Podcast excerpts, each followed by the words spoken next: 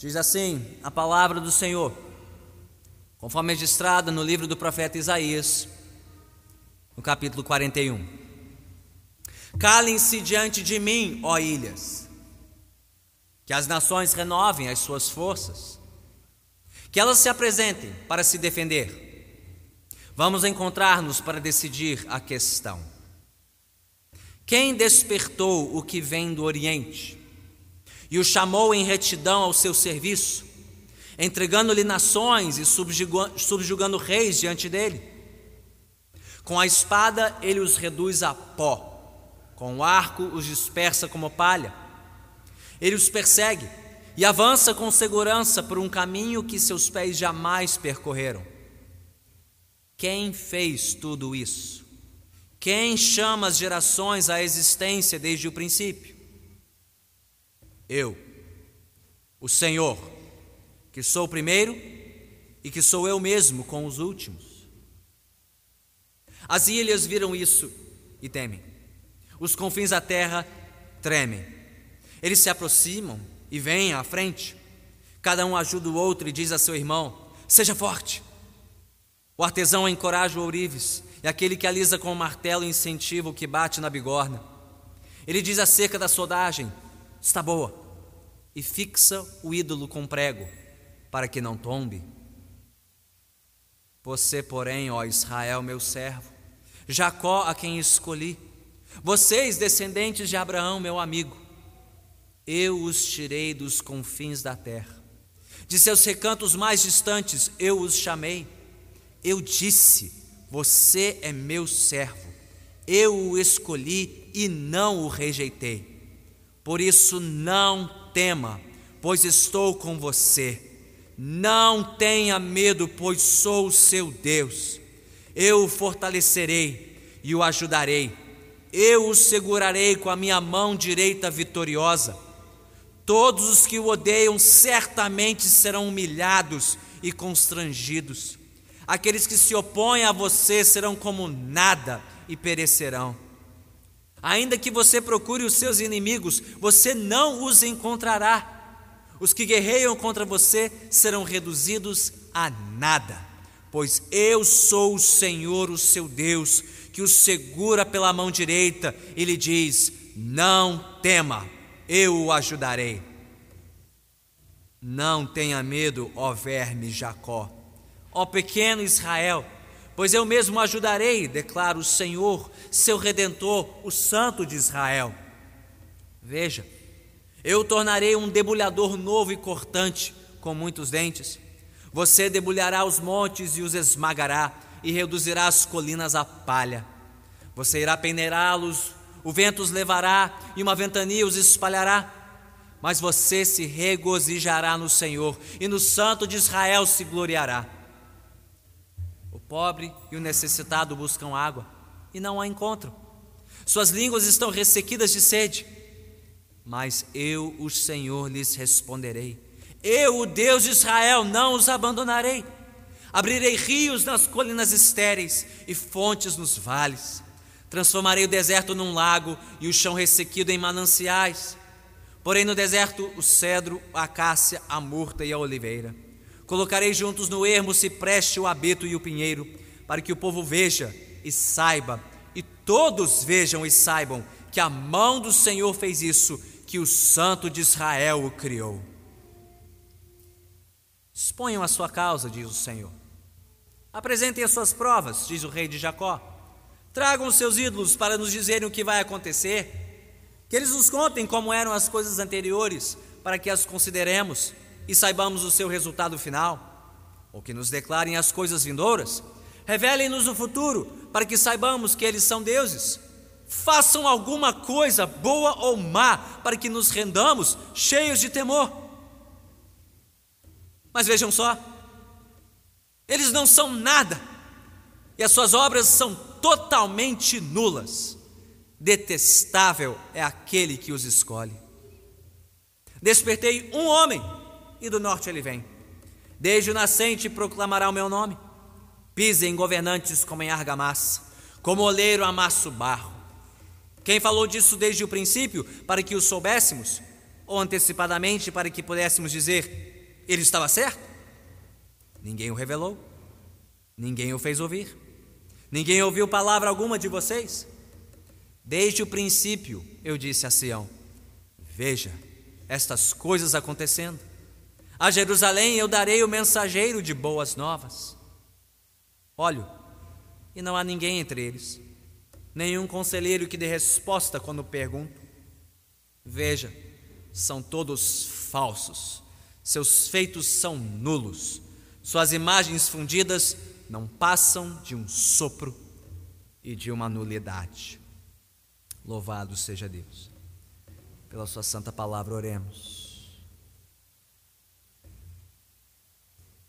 Soberano Senhor, enquanto muitos nesta noite ao redor do mundo olham ansiosamente para o futuro incerto e desconhecido, nós, teu povo, olhamos para trás, olhamos para o que já passou e juntos vemos como a tua mão gloriosa e poderosa nos sustentou e nos amparou, nos guardando e nos guiando a cada passo do caminho. Tem sido assim por gerações e foi assim de novo conosco neste ano, e por isso te damos graças. Porque o mesmo Deus que nos conduziu a cada dia deste ano que passou, é o Senhor quem nos conduzirá nos dias e anos por vir. Mas, Senhor, que nosso olhar não se limite ao que está atrás e que nos aguarda à frente. Que nosso olhar se dirija a Ti, ao alto, nesta noite. Aquele que controla tanto o passado como o futuro, que detém pleno controle sobre todas as coisas, sobre nações, povos, reis e governantes da terra e sobre cada uma das nossas vidas também.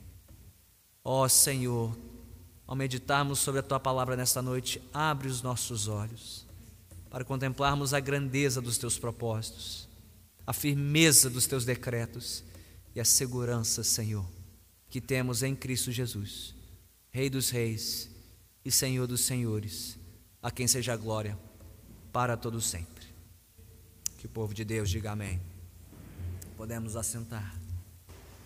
Um dos maiores desafios que nós enfrentamos na jornada da vida é que simplesmente não sabemos com certeza o que o futuro nos reserva.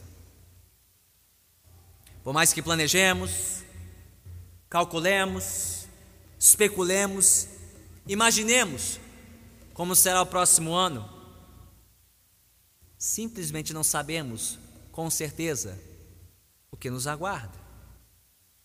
O que sabemos com certeza é o que já passou, é o que está atrás de nós. Isso sim é concreto, é mensurável, é analisável.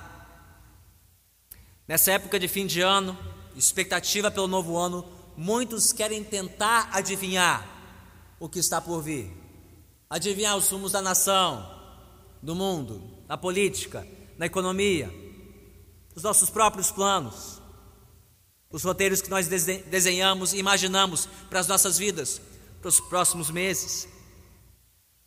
Mas eu creio que fazemos melhor olhando para o que já passou, contando e compartilhando as bênçãos de Deus em nossas vidas, porque é isso que nos dá ânimo e coragem para prosseguir para o que está por vir. Hoje mais cedo, em casa, pela manhã, minha esposa e filhos, tivemos o nosso momento de louvor, de ação de graças ao Senhor. Trazer à memória as bênçãos que recebemos da boa mão de Deus neste último ano. Ver quanto Deus nos supriu, nos maravilhou, nos surpreendeu, muito mais do que podíamos pensar ou sequer imaginar. E é isso que nos dá coragem, ânimo, alegria para enfrentar o novo ano que está por vir. Mas nesta última noite do ano, a palavra de Deus nos convida a olharmos não somente para frente e para trás, mas para o alto, para aquele que detém pleno controle, tanto do futuro como do passado, e que se faz especialmente presente na vida do seu povo. Aliás, é muito mais do que um convite. As palavras que lemos e ouvimos em Isaías 41 representam uma convocação. Deus convocando as nações, todos os povos da terra, e especialmente o seu povo, para ouvi-lo, para reconhecer quem, afinal, detém pleno controle de todo mundo e de toda a história, a fim de que confiemos plenamente e somente nele. Então vamos ouvir de novo o que diz Isaías no capítulo 41. Primeiro, a convocação que ele faz às nações. É a convocação que abre e fecha este capítulo, formando uma espécie de moldura aqui. Deus falando com as nações, nos versículos 1 a 7, e de novo nos versículos 21 a 29. Mas há uma segunda convocação que ocupa o miolo, o centro deste capítulo. Uma convocação especial de Deus, não a todas as nações da terra, mas especialmente ao seu povo, o povo da sua propriedade exclusiva. Está nos versículos 8 a 20. Então vamos examinar cada uma dessas convocações em ordem. Vamos olhar primeiro para essa convocação dupla das nações da terra. Essa convocação que abre e fecha este capítulo. E já no primeiro versículo, Deus abre os céus, se faz ouvir e chama as nações à sua presença. Calem-se diante de mim, ó ilhas. Que as nações renovem as suas forças, que elas se apresentem para se defender. Vamos encontrar-nos para decidir a questão. Bem, de imediato nós já percebemos que o Deus das Escrituras tem um interesse, não só pela atenção do seu povo, mas pela atenção de todos os povos da terra. Afinal das, de contas, o Deus da Bíblia não é um Deus tribal, um Deus que se resume a uma única terra e a um único povo. Não, este é o Deus que criou céus e terra, que domina sobre todos os povos e todas as nações. Então, quando Ele fala, todos devem se apresentar, todos devem parar, todos devem ouvi-lo. Calem-se diante de mim, ó ilhas, para me ouvir. Ouvi o que eu tenho a dizer.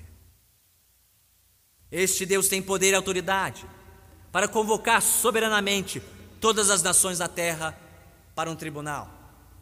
A imagem que temos aqui, aliás, é isso mesmo: é de um tribunal. Deus, como supremo juiz, promotor e testemunha, chamando as nações para ouvirem a sua causa, para decidirem com ele uma questão importantíssima, que analisaremos em breve.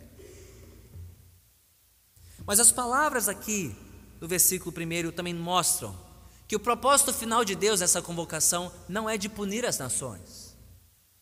Deus não é um tirano, não é um carrasco que quer acabar com os povos da terra. Não. Calem-se diante de mim, ó ilhas, que as nações renovem as suas forças. Isso é muito especial à luz do último versículo do capítulo anterior de Isaías. É a mesma expressão usada em Isaías 40, versículo 31, quando Deus promete ao seu povo renovar as suas forças. Está lá em Isaías 40, 31. Mas aqueles que esperam no Senhor renovam as suas forças. E agora Deus chama as nações para que elas também renovem as suas forças.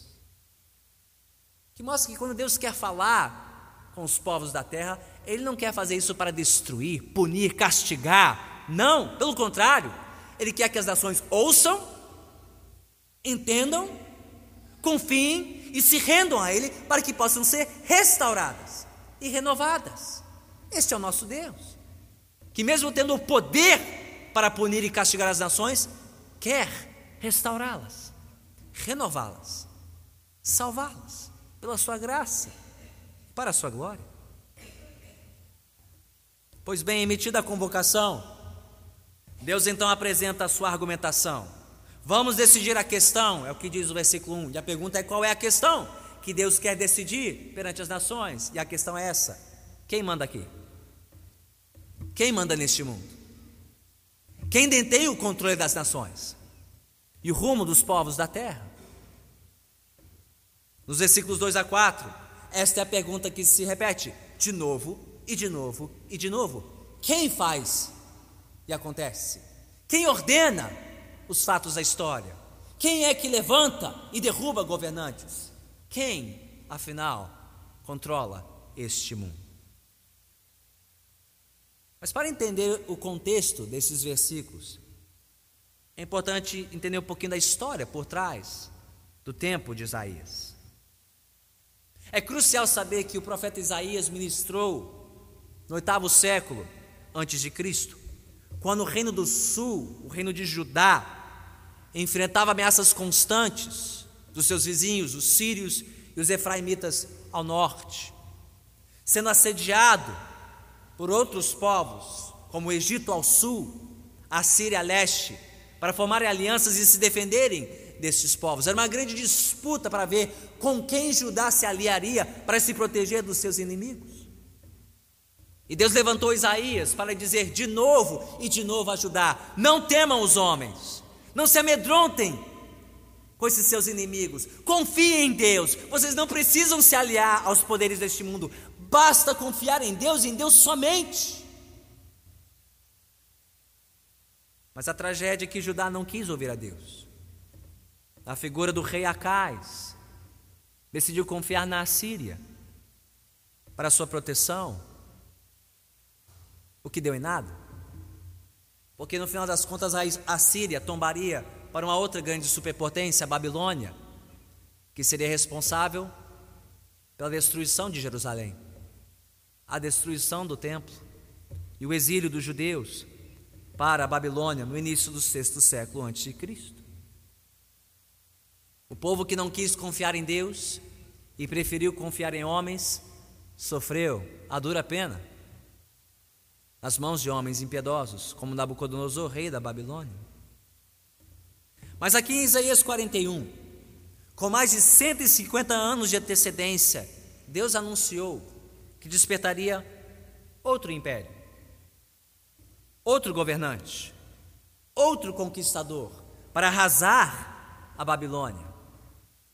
De quem Isaías está falando aqui nos versículos 2 a 4? Ele está falando de um personagem da história, o rei Ciro, da Pérsia, que estenderia o seu domínio como nenhum outro conquistador na história da humanidade até a sua geração. Nós sabemos que Isaías está falando de Ciro da Pérsia porque ele é mencionado pelo nome mais adiante, no capítulo 44, versículo 28. E de novo no capítulo 45, versículo 1. Isaías dá nome ao personagem. Quem é este que Deus levantaria para esmagar poderes, reduzir a nada impérios e mudar o cenário do mundo antigo? Era Ciro, rei da Pérsia, instrumento de Deus, não só para castigar a Babilônia, mas também para libertar os judeus do seu cativeiro, restaurando a sua liberdade para retornarem à sua terra, reconstruírem o seu templo, os seus lares e a sua vida na sua antiga terra. Mas a pergunta de Isaías 41, versículos 2 a 4 é esta. Três vezes Deus diz isso, no versículo 2 e duas vezes no versículo 4. Quem? Quem? Quem fez isso? Quem levantou este homem? Quem levantaria Ciro? Quem mudaria o cenário do mundo antigo? Quem mudaria a sorte do povo de Judá? Qual a resposta? Não foi o próprio rei Ciro da Pérsia, foi o Senhor, o Deus de Israel, aquele que é o primeiro e permanece o último, e controla tudo, do início ao fim da história do mundo. Não é essa a resposta aqui no final do versículo 4? Quem fez isso? Quem fez tudo isso? Quem chama as gerações à existência desde o princípio? Eu, o Senhor, que sou o primeiro e que sou eu mesmo com os últimos. Vejamos, portanto, como Deus demonstra claramente aqui a sua soberania sobre a história, a fim de que as nações passem a confiar somente nele. Não, não é o braço forte dos ricos e poderosos deste mundo que define o curso da história. Não são os magnatas, detentores das grandes fortunas deste mundo que definem o curso da história. Não, não é a mão invisível do mercado financeiro que define o curso da história. Não é o conflito de classes sociais que define o curso da história. Não é a força impessoal e imprevisível da evolução e da seleção natural que define o curso da história. Não, somente o Senhor, o Deus de Israel, o primeiro e o último, somente Ele define os rumos da história, a ponto de poder anunciar com séculos de antecedência tudo que está por vir. Mas como as nações reagem? Como elas respondem à convocação de Deus aqui? Sai nos versículos 5 a 7. Deus chamou a atenção das nações para que elas se apresentassem e renovassem as suas forças. Confiassem somente neste Deus, o Deus de Israel. E como elas respondem? Ao invés de se renderem com arrependimento, com submissão à voz do Senhor, o que elas fazem aqui nesses versículos? Os povos da terra fogem trêmulos em busca de um substituto para o Senhor. Ídolos feitos pelas suas próprias mãos, a sua própria imagem e semelhança.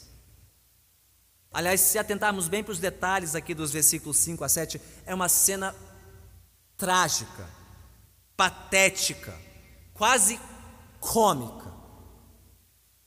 O Deus que fez os céus e a terra, que domina todos os povos da terra, que chama todos a sua atenção para que prestem contas a Ele, recebe que tipo de resposta das nações? O Deus que fala e faz acontecer, recebe que tipo de resposta dos confins da terra? Bem, elas tentam falar e tentam fazer alguma coisa para cobertar a sua pequenez diante do Senhor. Você consegue imaginar? a cena comigo? Deus chamando as nações para essa suprema audiência e as nações reagindo, no versículo 5. As ilhas viram isso e temem, os confins da terra tremem, eles se aproximam e vêm à frente, cada um ajuda o outro e diz a seu irmão: Seja forte, seja forte. Uma resposta né? desesperada, né? Fique com medo, não, seja forte, aguenta firme, vamos lá, vamos juntos comparecer diante deste Deus. O artesão encoraja o ourives, aquele que alisa com o martelo incentiva o que bate na bigorna. Ele diz acerca da soldagem: está boa! E fixa o ídolo com prego para que não tombe. Para se apresentar ao grande Deus, o que eles fazem? Tentam produzir um ídolo, um substituto de Deus. Algo no qual possam ter um pouquinho de esperança, consolo e conforto para encarar este grande Deus. É uma paródia terrível aqui, porque foi Deus quem criou tudo formou os céus e a terra, e quando terminou tudo, disse que estava bom. E aqui estão as nações produzindo seus ídolos, dizendo: tá bom, serve, segura bem esse ídolo para ver se ele não tomba diante deste Deus tão poderoso. Esta é a tragédia da resposta das nações. Foram chamadas para confiar em Deus, e em vez disso querem produzir os seus próprios deuses, os seus ídolos, para neles confiarem não no verdadeiro Deus. Estes ídolos podem tomar a forma que quiserem. Estes ídolos podem tomar a forma das religiões humanas, das revelações humanas, como muitos estão fazendo esta noite, se apegando às suas crendices, suas superstições, a busca de alguma segurança, alguma esperança para o futuro incerto. Podem tomar a forma de ideólogos e ideologias humanas, podem tomar forma de políticos e programas humanos de governo, podem tomar forma de inovações e tecnologias humanas. Enfim, o ser humano é capaz de fabricar qualquer coisa como um substituto de Deus, no qual depositar sua confiança. Quer religiões, ideologias, quer políticas, tecnologias. Mas no final, como tão bem resumiu um comentarista desta passagem, Os deuses da humanidade são apenas projeções das fraquezas da humanidade. Os ídolos da humanidade são apenas projeções das fraquezas da humanidade. Os pobres substitutos que as nações produzem para não confiar em Deus são apenas projeções das suas próprias fraquezas. Sejam religiões humanas, ideologias humanas, poderes humanos, inovações humanas, ainda permanecem fraquezas humanas. Em suma, não existem substitutos humanos à altura de Deus, porque não existe outro ser igual ao Senhor revelado nas Escrituras Sagradas. Para deixar isso ainda mais claro, Deus emite uma segunda convocação. Ele chamou uma vez para que as nações se calassem, se apresentassem, o que elas fizeram? Não quiseram confiar em Deus, confeccionaram seus ídolos. Então o que, que Deus faz a partir do versículo 21? Pois bem, convoca de novo as nações, e desta vez pode trazer os seus ídolos. Tragam os seus ídolos, apresentem-nos a mim. Vamos lá, versículo 21. Exponha a sua causa, diz o Senhor. Apresentem as suas provas, diz o rei de Jacó. Tragam os seus ídolos. Pode trazê-los. Esses em quem vocês confiam. Seus pobres substitutos para mim. Que eles se apresentem também. Para que respondam as minhas perguntas. Já que não confiaram em Deus da primeira vez, Deus reconvoca as nações para uma segunda audiência. E para saber se esses ídolos estão à altura do verdadeiro Deus ou não, o Deus verdadeiro lança dois desafios. O primeiro está no versículo 22, no início do versículo 23. Ok? Vocês confiam nos seus ídolos? Não querem confiar em mim? Pois bem, Quais dos seus ídolos são capazes de explicar as coisas passadas e de quebra anunciar as coisas futuras? Me mostre um magnata, algum supercomputador, alguma religião de vocês, algum político, algum poderoso que consegue explicar todo o passado e anunciar todo o futuro com séculos de antecedência. Vamos lá. Um de cada vez. Por favor. Onde vocês estão? Tragam os seus ídolos para nos dizerem o que vai acontecer. Que eles nos contem como eram as coisas anteriores, para que as consideremos e saibamos o seu resultado final, ou que nos declarem as coisas vindouras, revelem-nos o futuro, para que saibamos que eles são deuses. Já que não há ninguém que consiga fazer isso, Deus lança um segundo desafio. Ok? Então façam qualquer coisa, boa ou má. Realizem alguma coisa que dure o teste do tempo, que se compare ao que eu faço, e então eu me renderei a esses deuses. É isso que ele diz no versículo 23: façam alguma coisa boa ou má, para que nos rendamos cheios de temor. Aí ouve-se o silêncio no tribunal. Cri, cri. Cri, cri. Cadê? Onde estão os ídolos agora?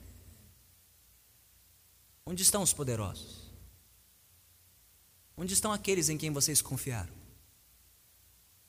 Que não têm poder para prever o que está por vir, nem explicar o que já passou. Que não são capazes de fazer qualquer coisa, boa ou má, comparado a esse Deus. Versículo 24. Mas vejam só, eles não são nada, e as suas obras são totalmente nulas. Detestável é aquele que os escolhe. Agora veja o contraste no versículo 25. Deus decide humilhar. De vez. Basta que Deus levante um homem para virar o mundo de cabeça para baixo. De novo, ele está falando aqui no versículo 25 de Ciro, rei da Pérsia, que esmagaria nações. Pisaria em governantes como em argamassa, como oleiro amassa o barro. Basta que Deus levante um homem para mostrar quem realmente manda no mundo. E para que ninguém tivesse dúvida sobre quem fez isso, ele repete no versículo 26: Quem anunciou isso com antecedência? Quem profetizou isso com mais de um século de antecedência? Fui eu, o Senhor, o único e verdadeiro Deus. E é assim que ele termina esta reconvocação das nações, no versículo 27, lembrando ao seu povo em Sião e Jerusalém das boas notícias que Ciro traria, tempos de renovo, tempos de libertação para Israel, mas para os demais, versículos 28 e 29, que confiaram nos seus ídolos, confiaram nos seus deuses, apenas confusão, consternação e nada mais. Pergunta que Isaías 41 impõe às nações e a todos nós, então, é esta: Quem realmente manda neste mundo? Quem pensa que manda neste mundo? Quem realmente controla a história? E quem é capaz de anunciar com antecedência tudo que está por vir? Não são os poderosos deste mundo. Não são as religiões deste mundo. Não são os projetos e os poderes deste mundo. Em quem as nações estão depositando a sua confiança? No Senhor das Escrituras ou em algum pobre substituto humano? E quanto a nós, povo de Deus, em quem nós estamos depositando a nossa confiança? Quem nós achamos que controla o mundo? E o Brasil? Os sumos da nação e os sumos da nossa vida. Irmãos e irmãs, aqueles que estão ocupando as manchetes dos jornais hoje não passarão de uma nota de rodapé nos anais da eternidade. Os que chamam a atenção hoje do mundo serão esquecidos e varridos pela eternidade. Eles não controlam o mundo. Eles não são tão poderosos quanto pensam e quanto imaginamos que eles são. Quem nós achamos que governa este mundo? Em quem nós estamos confiando? Em quem você está depositando a sua confiança nesta virada de ano?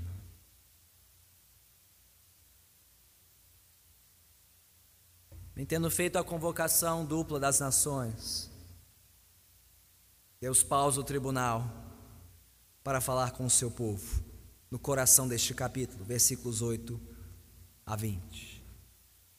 Entre estas duas convocações gerais do Senhor às nações da terra, Isaías apresenta uma convocação toda especial a Israel, povo especial do Senhor. E aqui o profeta Isaías apresenta três imagens que servem para consolar e exortar o povo de Deus a plena confiança no Senhor. Em meio ao mundo cheio de incertezas e dúvidas sobre o seu futuro, preste bem atenção nessas três imagens que Isaías apresenta aqui. A primeira imagem é do Senhor que cuida dos seus servos. Está aí nos versículos 8 a 13. A segunda imagem é de um redentor que resgata o seu povo. Está aí nos versículos 14 a 16. E por último, é a imagem do Criador que sustenta e supre os pobres e aflitos. Está aí nos versículos 17 a 20. Olhe comigo para cada uma dessas imagens, em ordem. Primeiro, o Senhor é quem protege Israel, o seu servo.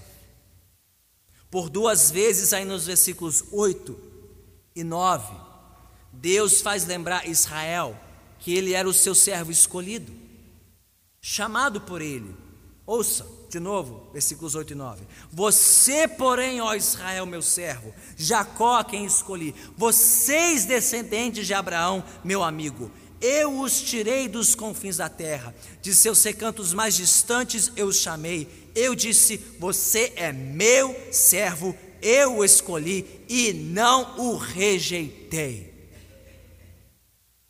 Por mais que Deus tenha disciplinado o seu povo no exílio na Babilônia, Isaías quer deixar claro aqui que Deus não havia rejeitado o seu povo para sempre. A aliança que ele havia firmado com Abraão e Jacó, os pais de Israel, permanecia de pé. Israel era o seu servo escolhido, chamado por ele.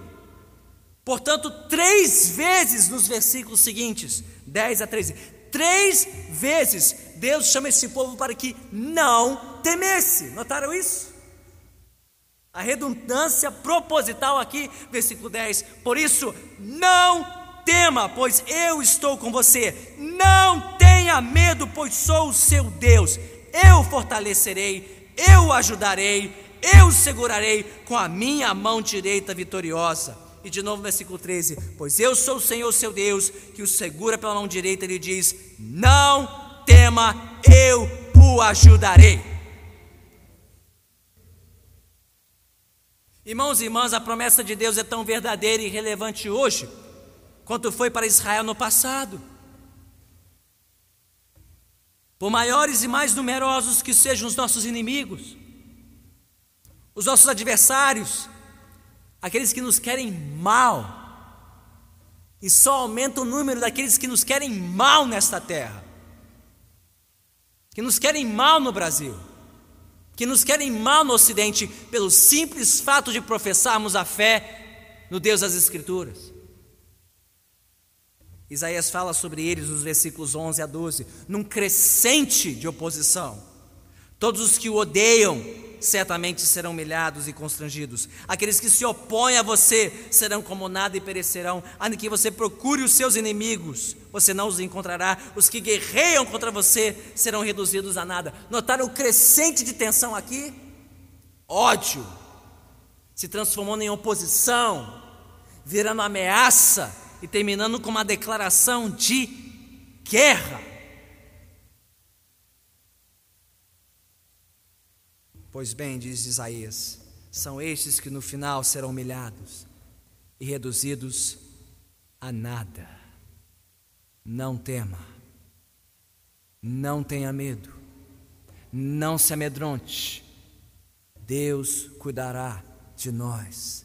Deus nos chamou, Deus nos escolheu, nós somos seus servos, Ele nos ajudará, Ele prometeu nos fortalecer. Ele mesmo cuidará de nós. É o que ele está dizendo aqui, de novo e de novo e de novo e de novo. Pare de ouvir as ameaças dos homens. Pare de dar peso às ameaças desses grupos que querem o nosso mal nesta terra. Parem de ouvi-los. Ouçamos a Deus e não tenhamos medo de nada que está por vir. Isso não por qualquer mérito nosso, mas pela força da mão vitoriosa do Senhor que nos protege neste mundo. Duas vezes ele diz isso no versículo 10, com a minha mão direita vitoriosa, e de novo no versículo 13, com a segura pela mão direita. É Deus que nos sustenta, é a força dele que nos sustenta, não a nossa. Ele é o Senhor que cuidará dos seus servos. Segundo, ele é o redentor que resgata o seu povo. No versículo 14, pela quarta vez nesse trecho, Deus repete: Não tenha medo. E se Deus diz isso tantas vezes, é porque a gente sente isso tantas vezes. Você tem que dizer tantas vezes: Não tenha medo, não tema, não tema, é porque nós somos iguaizinhos a Israel. Quão facilmente tememos e trememos. E Deus pacientemente diz de novo e de novo e de novo: Não tema, não tenha medo, não se amedronte. Eu estou aqui, eu estou com vocês, vocês são meus servos, vocês são meu povo, eu sou o redentor de vocês, eu vou cuidar de vocês. Mas olha o que diz no versículo 14: Não tenha medo, ó verme Jacó, ó pequeno Israel.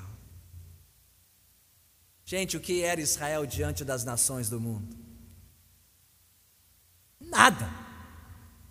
Vermes, pequenos, insignificantes, incapazes de fazer qualquer coisa diante de poderes muito, muito, muito maiores do que eles.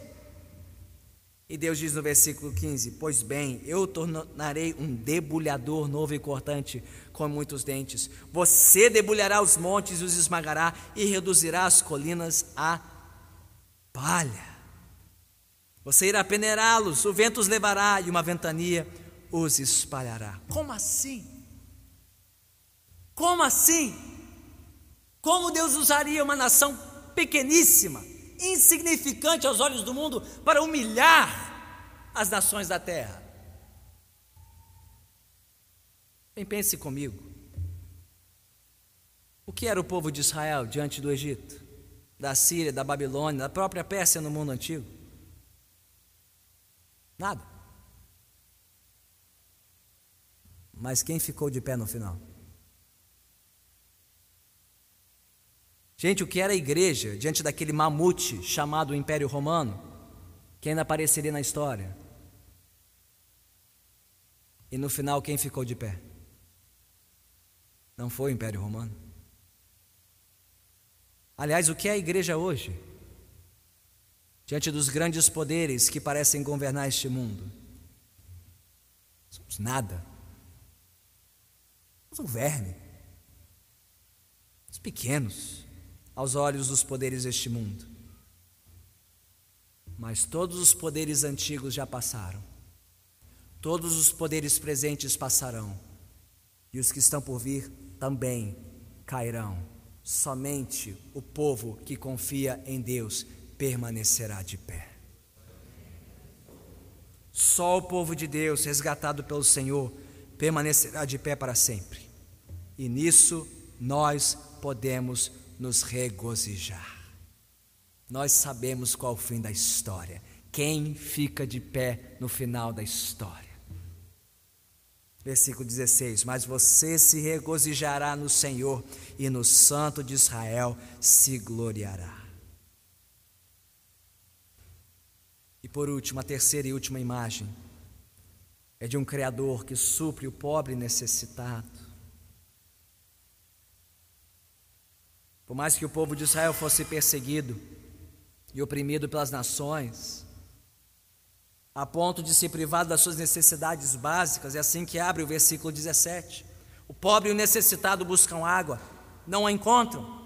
Suas línguas estão ressequidas de sede. O povo de Deus sabe o que é passar privação. O povo de Deus sabe o que é passar necessidade. Olhe para o passado, olhe para a história. Já fomos pisados tantas e tantas e tantas vezes. Nós não vivemos numa bolha. Nós não somos feitos de ferro. Nós também sofremos aflições deste mundo. Mas Deus mesmo prometeu agir com poder para suprir milagrosamente e sobrenaturalmente as necessidades do seu povo, assim como ele já fez no deserto. Deus sabe alimentar um povo no deserto. Deus sabe fazer água jorrar da, da rocha no meio de um deserto. Deus já fez isso no passado. E ele prometeu fazer isso quantas vezes for necessário até o fim da história. Não é isso que diz? Versículo 17 em diante: Mas eu, Senhor, lhes responderei: Eu, Deus de Israel, não os abandonarei. Abrirei rios nas colinas estéreis e fontes dos vales. Transformarei o deserto num lago e o chão ressequido em mananciais. Gente, se o Brasil virar um deserto, Deus fará um manancial para nós, um deserto. Se a fonte secar, Deus continuará suprindo. Ele sabe fazer isso. Ele é bom nisso. Aliás, ele é perito nisso. Ele é muito bom nisso. Olha o currículo. Ele não falha. E quanto mais difícil ficar, melhor ele se revela. Porque ele é o Criador. Ele sustenta tudo e suprirá os seus servos até o fim. Não tenha medo, Israel. Não tema. Deus está conosco. E tudo isso para que todos saibam como Ele é grande. Versículo 20: Para que o povo veja e saiba, e todos vejam e saibam, que a mão do Senhor fez isso, que o Santo de Israel o criou. Então, irmãos e irmãs, entendemos porque não precisamos temer coisa alguma que está por vir. Porque você não precisa temer as projeções para os próximos anos. Porque você não precisa ter medo dos especialistas. Porque você não precisa temer Brasília e os detetores do poder no Brasil. Você sabe por quê? Porque se o Senhor for nosso protetor, se o Senhor for nosso resgatador, se o Senhor for nosso criador e sustentador, então realmente nós não temos absolutamente nada a temer. Nada. E ninguém. Pelo contrário, diz Isaías, podemos até nos regozijar. Podemos até nos alegrar. Você não precisa só sobreviver nos próximos anos. Você pode prosperar e se alegrar em Deus, que nos suprirá de tudo o que precisamos para passar pelo que está por vir. Mesmo que sejam tempos de terrível provação e privação. Eu não estou aqui para dizer que 2024 vai ser o grande ano da sua vida. Eu não sou vidente para dizer uma coisa dessas. Eu não estou dizendo que as coisas vão ficar melhores a partir daqui. Eu temo que não fiquem. Mas não importa no final quem estiver certo ou errado. Importa quem está no trono e quem prometeu cuidar de nós. E ponto final. O mesmo Deus que é o primeiro e o último, que fala e faz acontecer, que prevê o que está por vir e controla toda a história do mundo. Este é o Deus que conduz a história do seu povo, do início ao fim. Ponto final. Em um dos seus hinos mais famosos, Ó Deus eterno ajudador, o grande compositor inglês Isaac Watts resumiu também para nós a segurança que encontramos no Senhor revelado em Isaías 41. Diz a letra deste belíssimo antigo hino: Ó Deus, eterno ajudador, Senhor do que há de vir. No temporal és protetor e abrigo a nos servir. Mesmo antes sim de céu haver, de a terra se formar e a luz tambor aparecer, tu eras Deus sem par. Mil anos são aos olhos teus com a luz crepuscular, mais breves são que a aurora, ó Deus, ao vir o sol raiar. Ó Deus eterno ajudador, Senhor do que há de vir, Sê nosso abrigo e protetor, agora e no porvir. E por que podemos confiar e descansar seguros nas mãos deste Deus? Porque aquele que é o primeiro e o último, que estava lá no início estará lá no fim, o Alfa e o Ômega, o soberano sobre este mundo, veio a este mundo. Aquele que controla a história entrou na história. Ele mesmo veio para cumprir o seu papel como servo escolhido de Deus, a fim de resgatar, proteger e suprir os filhos de Deus neste mundo.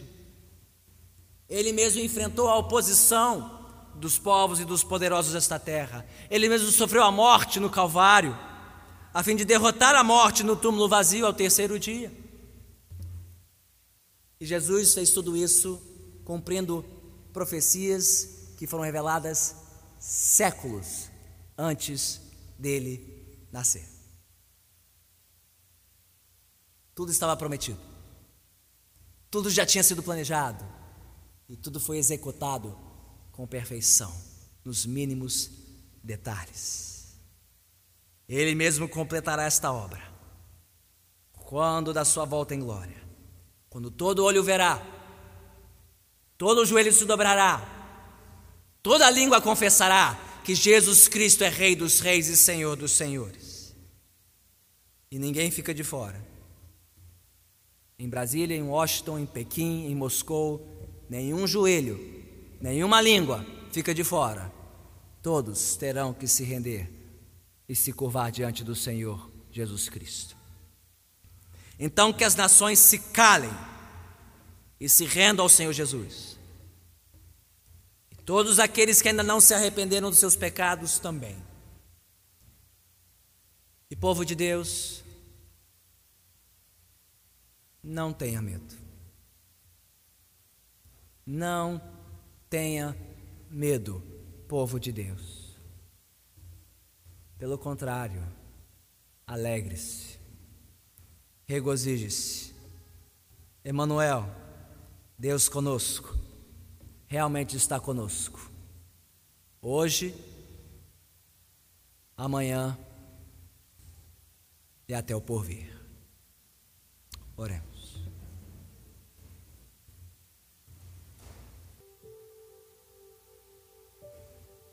Ó oh, Senhor, enquanto as nações correm à procura de um substituto em quem confiar, hoje nós paramos para descansar e confiar em Ti somente. Tu és o soberano de toda a terra, Tu és o Senhor de toda a história e tu estás conosco. Tu és o Senhor, nós somos teus servos. Tu és o nosso redentor, nós teus filhos. Tu és o nosso criador e fiel provedor. Por isso não precisamos ter medo algum. Perdoe-nos, Senhor, por ainda nos amedrontarmos tanto e nos impressionarmos tanto com os poderosos deste mundo. Perdoe-nos a nossa pouca fé e a nossa falta de fé. Ó Senhor, ajude-nos a adentrarmos um novo ano, firmados na tua palavra, firmados nas tuas promessas, depositando em ti toda a nossa confiança e lançando sobre ti toda a nossa necessidade e ansiedade. Ó Senhor, toca no coração daqueles que ainda não se renderam assim a Ti. Ajude-nos a trilharmos nosso caminho, cada vez mais convictos, vez mais certos do Teu controle bondoso e soberano das nossas vidas. Por isso oramos agradecidos, confiantes e esperançosos, em nome do Senhor Jesus Cristo. Todos que assim concordam, digam amém.